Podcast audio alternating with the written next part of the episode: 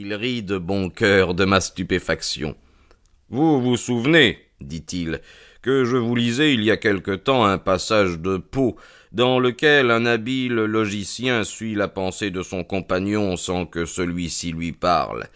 Vous avez qualifié ce fait de pur tour de force, je vous fis alors remarquer que cela m'arrivait aussi, et vous n'avez pas voulu me croire. Vraiment? Hmm, vous ne l'avez peut-être pas dit, mon cher Watson, mais je l'ai compris au mouvement de vos sourcils.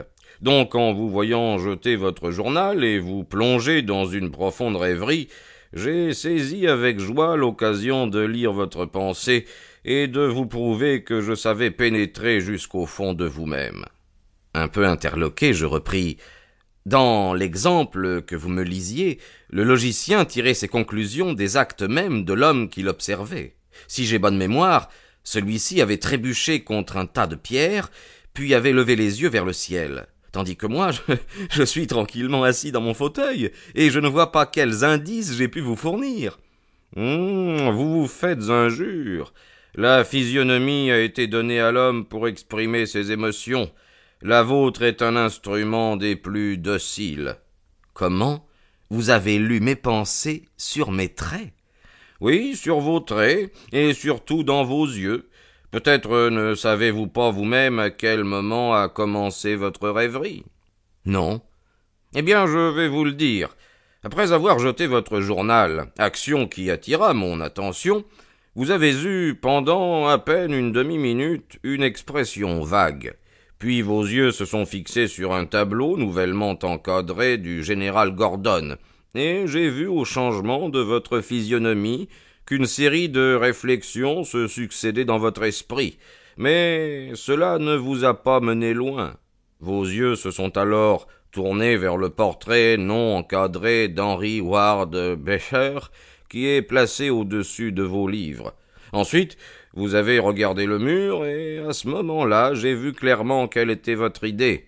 Vous pensiez que si le portrait était encadré, il remplirait juste l'espace vide et ferait le pendant du tableau de Gordon. Oh, vous m'avez merveilleusement bien suivi, m'écriai-je. Jusque-là, il était difficile de me tromper. Ensuite, votre pensée s'est reportée sur Bécher, et vous l'avez regardé attentivement comme pour deviner son caractère d'après sa physionomie. Tout à coup, vous avez cessé de cligner des yeux mais vous avez continué à regarder le portrait d'un air soucieux. À ce moment-là, vous repassiez évidemment les incidents de la carrière de Bécher. J'étais bien sûr donc que vous penseriez à la mission qu'il a entreprise pour le compte des États du Nord à l'époque de la guerre civile, car vous ayant entendu exprimer votre indignation sur la façon dont il avait été reçu par les plus turbulents de nos compatriotes, je savais que vous ne pouviez séparer ces deux idées.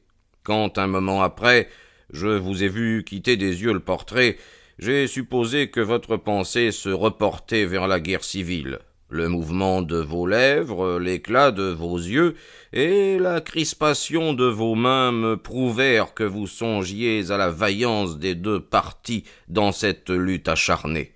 À ce moment-là, votre visage s'est obscurci, et vous vous êtes mis à hocher la tête. Vous pensiez certainement aux tristesses et aux horreurs de la guerre, à ce gaspillage inutile de vie humaine.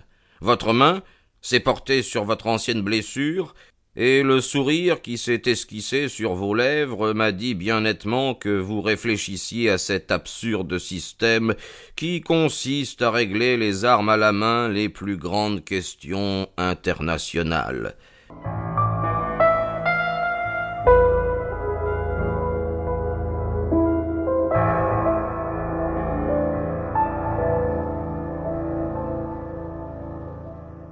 J'étais d'accord avec vous, pour reconnaître que ce procédé est monstrueux, et j'ai été heureux de constater que toutes mes déductions étaient absolument justes. Parfaitement exact, dis-je. Et maintenant, malgré toutes vos explications, je suis aussi étonné qu'au début. C'est pourtant bien simple, mon cher Watson. Je vous assure, et je n'aurais même pas appelé votre attention sur cette particularité si vous ne m'aviez l'autre jour manifesté votre incrédulité. Mais voici venir la nuit.